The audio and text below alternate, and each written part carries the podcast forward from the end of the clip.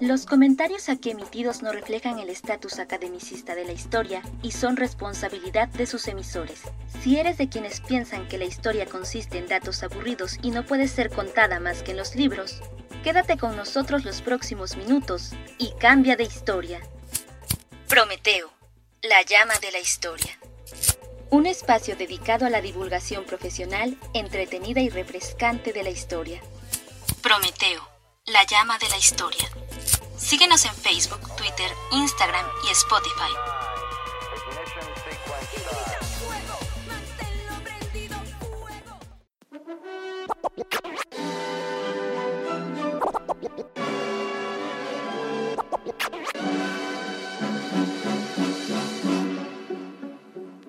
Sean bienvenidas y bienvenidos a su podcast con sentido del gusto. Queremos agradecer a quienes nos han seguido en este corto tiempo que llevamos viajando por el pasado. Pues bien, vayamos al grano, nunca mejor dicho. ¿Cuántos de nosotros consumimos chocolate? Pero, ¿cuántos de nosotros sabemos de dónde viene el cacao de esa barra tan deliciosa que nos zampamos con todo gusto? No hay duda que al hablar de cacao, hablamos de la historia de la humanidad. El cacao fue domesticado, migró, surcó el océano, se adaptó, Aunque el cacao y el chocolate son parte importante de la identidad gastronómica de México, lo cierto es que sus números de producción y consumo son inquietantes. El estado de Oaxaca, tan famoso por su chocolate, Cuentan que en Oaxaca con la huesa el chocolate. es el principal transformador a nivel nacional, contrariamente a su producción de cacao, que representa apenas el 1% del total, un porcentaje que comparte, además, con los estados de Veracruz y Guerrero. Por su parte, el principal productor de cacao en México es... Tabasco, que ostenta el 67%, aunque su transformación en chocolate solamente representa una cuarta parte de lo que produce Oaxaca. Se nos ha dicho que el cacao es un orgullo nacional, pero ¿estamos completamente seguros de que nuestro chocolate caliente incluye cacao mexicano? Para cubrir la demanda al interior del país, se requieren alrededor de 120 mil toneladas de semilla. Sin embargo, la producción nacional cubre apenas 28 mil toneladas. ¿De dónde sale entonces el cacao faltante? La respuesta no es optimista. Gran parte del cacao que se consume en México es importado de Ecuador, República Dominicana, Costa de Marfil, Colombia y Ghana. Como veremos a continuación, este vaivén del cacao que se consume en México no es nada nuevo. Históricamente, el país ha destacado por poseer un cacao nativo de gran calidad y sabor, que no es equiparable con los de importación. Paradójicamente, ocupa el peldaño número 13 como productor mundial.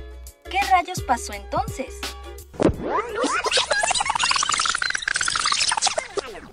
En la época prehispánica, el cacao fue un alimento preponderante en las élites. Chocolate. Recuerdo cuando inventaron el chocolate. Y su abundancia sustentó la actividad económica de las comunidades productoras, acostumbradas a la preparación de sus bebidas tradicionales a base de cacao. Escúchese episodio 5. Pero cual avatar, todo cambió cuando los españoles llegaron. El mundo prehispánico sufrió la irrupción de todos sus aspectos. Económicos, políticos, sociales, religiosos, culturales y hasta alimentarios. Curiosamente, lo que no cambió fue la tributación. En esta ocasión nos ubicaremos durante la colonia española, esa especie de Edad Media la mexicana. Allá por 1600, cuando se construían catedrales, se perseguía a los indígenas para evangelizarlos y los nativos caían como moscas debido a las enfermedades que llegaban del viejo mundo. Pensemos en Tabasco, que por su tierra privilegiada por ríos caudalosos, altas temperaturas, extensa vegetación, es el principal productor de cacao. Esta región ha destacado por el gran dinamismo que ofrece su ubicación. Era la puerta más amplia al Golfo de México y un cruce muy importante de productos que venían de diferentes puertos, como Veracruz, Campeche, Comitán y Tehuantepec. Debemos reconocer que los primeros españoles fueron bastante listillos y rápidamente se dieron cuenta de la importancia económica y alimentaria que representaba el cacao, de forma que los encomenderos exigían religiosamente su tributo, que continuaba incluyendo la semilla milenaria. ¿Chocolate? ¡Chocolate! ¡Chocolate! Los primeros colonizadores del suelo tabasqueño se apropiaron de los plantíos cargados de frutos, pero descuidaron los demás productos del agrosistema cacaotero, que incluía achiote, maíz y vainilla artículos de primera necesidad en la alimentación de la población, no solo de los nativos, sino ahora también de los mismos encomenderos. Sustentabilidad contra rentabilidad. El mundo se consume en dinero, el dinero es dinero, el dinero es dinero, el dinero es dinero, el dinero es dinero, aprende algo dinero. Como reza el dicho, el que mucho abarca, poco aprieta. Y esto fue precisamente lo que sucedió con la producción del cacao en la Nueva España. Diversos factores influyeron en el desplome de la producción del grano en México. En primer lugar, porque el sistema encomendero tributario devastó la fuerza de trabajo indígena, al mismo tiempo que se apropiaban del resultado de esa explotación. Los españoles llegaron a pedir más del doble del tributo que solo unas décadas atrás los nativos entregaban a los aztecas. La tierra no era de quien la trabajaba. Hay que añadir la epidemia por la viruela, plagas de langosta, la piratería, la migración de indígenas que abandonaron sus pueblos y sembradíos para refugiarse en las provincias de Chiapas, Acayucán, Oaxaca y Guatemala. Tanto en el Soconusco como en Tabasco, la población disminuyó hasta un 90%.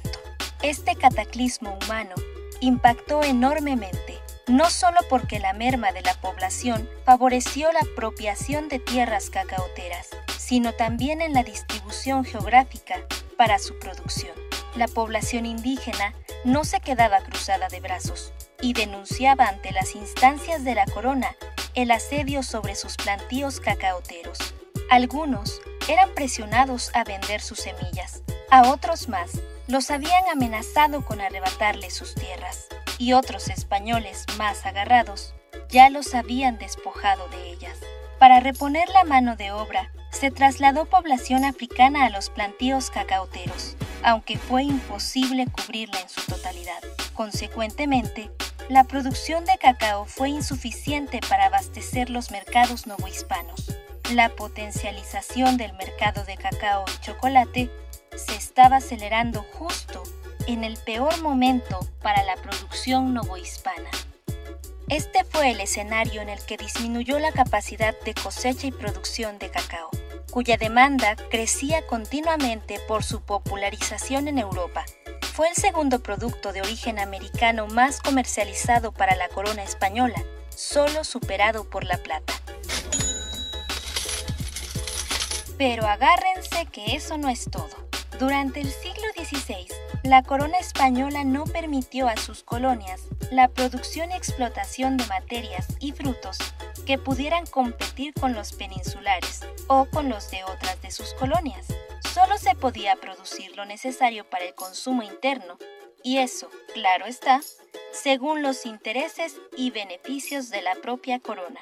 Así, la producción de cacao como se conocía fue interrumpida en la Nueva España para promover el desarrollo económico de Caracas, Venezuela, donde el cacao se mantenía de forma silvestre. El argumento fue que si la Nueva España era productora de plata, no tenía por qué convertirse también en una potencia productora de cacao, cuando existían otros espacios con las mismas posibilidades climáticas para el desarrollo de este fruto y a cuya pobreza le venía bien esa activación económica. Fue así que se tuvo que importar cacao de Caracas y Maracaibo desde Venezuela y de Guayaquil desde Ecuador, donde la corona española impulsó su cultivo. A partir de entonces, si la Nueva España necesitaba comprar cacao venezolano, tenía que exportar plata, harina, cubiertos y artículos de cobre. Esta jugada resultó tan bien para Venezuela que se erigió como la principal productora de cacao en América hasta el siglo XVIII. Este cacao fue conocido como Caracas y su calidad era casi similar a la del Soconusco. Como vemos, la corona española estableció una especialización de sus colonias americanas. Su lógica fue que anteriormente las regiones que estaban desvinculadas con esta forma de distribución, aprovechamiento y comercialización ampliarían la circulación de productos como fue el caso del cacao, porque modernidad. El futuro es hoy, ¿oíste viejo? El cacao de Guayaquil, Ecuador, se tenía por un cacao abundante, de baja calidad y por consiguiente barato. Durante cuatro décadas, el 41% del cacao que llegaba a la Nueva España provenía de este lugar y se sostenía del trabajo de esclavos africanos. Su sabor, tan amargo, requería de grandes cantidades de azúcar que lo hacían rendidor, y con mano de obra prácticamente gratuita, su precio fue tan bajo que el consumo de cacao y chocolate se democratizó.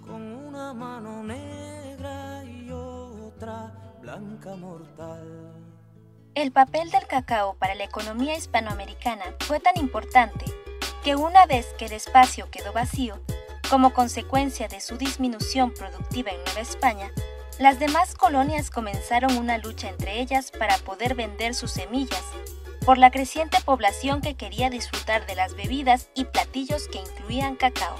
En los primeros años novohispanos, el cacao se distribuía de la siguiente manera. Una parte se destinó al consumo en lo que hoy es la Ciudad de México. Otra parte se reenviaba a ciudades aledañas. Y una más se dirigía para su comercialización en las Europas. Asimismo, buena parte de la semilla era transformada en chocolate por los indígenas que comercializaban al menudeo por las calles como lo venían haciendo desde antes de la conquista. Poco a poco, también fueron desplazados de esta actividad económica por los mestizos y españoles, quienes los obstaculizaron para vender cacao en los mercados de Tlatelolco y Xochimilco. Fue hasta finales del siglo XVIII que la producción de cacao en Tabasco creció, cuando finalmente se permitió el libre comercio para la Nueva España. Por entonces, el cacao Guayaquil ocupó el primer lugar, Maracaibo el segundo, Tabasco el tercero y Caracas el cuarto. A partir de esa época, se apostó todo a que Tabasco fuera la productora número uno de cacao en México. No obstante, esto despertaba críticas de los hombres de la época, que cuestionaban los descuidos en que la corona mantenía el cultivo y producción de cacao en la región pues no solo se trataba de permitir la producción y comercialización de las semillas, sino que, además, debía generarse un impacto colateral, como el incremento de la población, la agricultura y muy, pero muy trendy de la época, su industrialización. ¡Nada funciona! Espera, Bob Esponja, no somos cavernícolas. Tenemos tecnología. Hoy en día, México goza de 117.000 hectáreas destinadas al cacao, ocupando el quinto lugar como productor en América. Muchos productores del país siguen trabajando por la preservación de los cacaos nativos de México, incluso en regiones donde el cacao ha sido principalmente de traspatio como Oaxaca, Guerrero, Colima, Nayarit, la Huasteca Veracruzana y Potosina. Los cambios que ha padecido el grano que hace posible nuestro chocolate favorito no son muy diferentes a los de hace 400 años. Con ciertos matices, muchas de las dinámicas económicas, como la exportación extranjera superior al consumo nacional de cacao, es un escenario recurrente en la industria chocolatera de México. Por otra parte, y muy lamentablemente, el tema de la esclavitud africana continúa siendo el fantasma que asedia el sistema laboral de los grandes productores de cacao alrededor del mundo. sobre la espuma, seguido por un mar de negros en machete y sin encadenar. Espera nuestro próximo podcast y enciende la llama de la historia. Prometeo, la llama de la historia. Un espacio dedicado a la divulgación profesional, entretenida y refrescante de la historia. Escucha un nuevo episodio cada 15 días por Spotify y no olvides seguirnos en nuestras redes sociales. Prometeo, la llama de la historia.